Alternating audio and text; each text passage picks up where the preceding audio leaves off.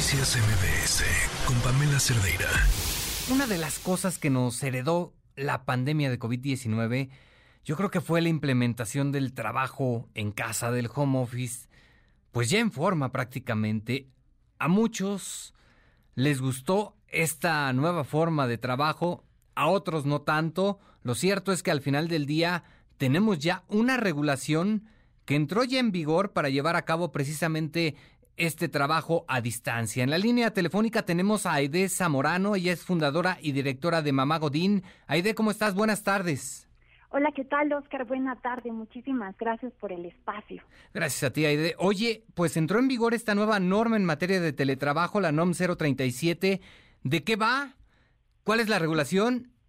Claro que sí, esta NOM 037 entró en vigor en México desde el 5 de diciembre y es una consecuencia de una reforma que tuvimos en la Ley Federal del Trabajo desde el 2021 parece que nuestros legisladores y la Secretaría del Trabajo pues reaccionaron un poquito a, destiempo y nos llega pues justo después de la ola más grande de la pandemia.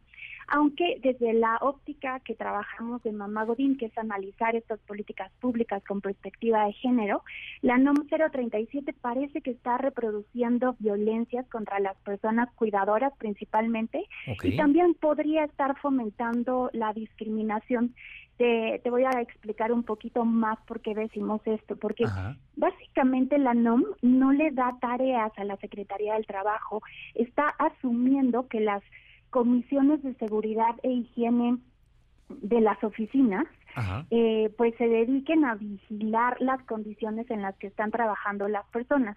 Si tú eres una persona que trabaja más de dos días a la semana en una jornada de lunes a viernes, eres una persona que eh, se considera teletrabajador o teletrabajadora.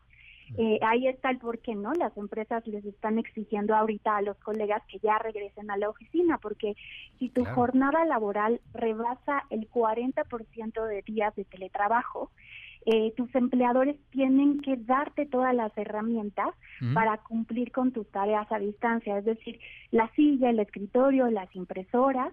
Y la verdad es que la Secretaría del Trabajo no tiene las personas o, bueno, un equipo de inspectores que se den abasto, ¿no? Para, eh, pues, revisar cada uno de los espacios de trabajo de las personas. Em, ¿Qué otra cosa? Hay un cuestionario por ahí que viene eh, dentro de la misma norma y que tú como trabajadora puedes llenar, ¿no? Para eh, hacer una autoevaluación y decirle a tu empleador si eres candidata o no. Pero una de las cosas que descubrimos desde Mamá Godín es que te ponen una pregunta que por aquí tengo en mi acordeón y te preguntan si en el lugar donde estarías realizando tu trabajo existen menores de edad o adultos mayores o personas con alguna discapacidad que requieran de tu atención. Creo que esta, esta norma está reproduciendo otra vez los sesgos eh, de género, los mandatos de género, y pues yo me pregunto, ¿qué tendríamos que hacer con las infancias que viven en nuestras casas, no? O quienes vivimos con adultos mayores, los desaparecemos, los invitamos a que salgan de la casa, o, qué pasa. Eh, para nosotras, esta, esta norma pues es un retroceso. Es un retroceso para la clase trabajadora porque otra vez vamos a medir pues estas horas pompa, ¿no? Que son muy eh, pues cotidianas en la cultura mexicana y estamos pues eh, aumentando otra vez las emisiones de CO2, ya me imagino todos los colegas trasladándose a partir del próximo lunes a sus centros de trabajo. Y pues todo porque no, pues parece que no se ubicaron en la Secretaría del Trabajo, la Secretaría de Salud, la Secretaría del Medio Ambiente para implementar esta NOM 037 para nosotros es un es un retroceso.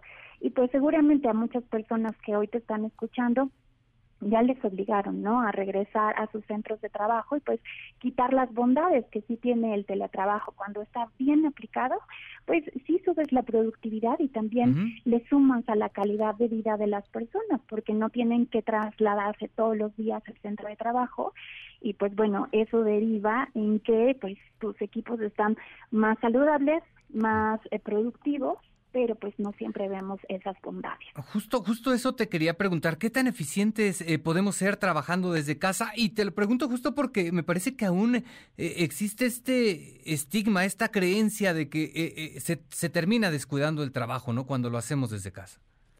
Creo que no, creo que justo uno de los aprendizajes que nos dejó la pandemia es que sí podemos tener eh, algunas posiciones a distancia. Por, supuesto que todas las posiciones que son operativas, que están en una planta, por ejemplo, de ensamble o en cualquier otro eh, producto, pues no se pueden trasladar a sus casas. Pero la gran mayoría de las personas que están en una oficina, que la Ley Federal del Trabajo las identifica como personas eh, administrativas, ¿no? O empleados de confianza, ellos sí podrían estar trabajando remotamente y con los controles necesarios, claro que eh, deriva en mayor productividad.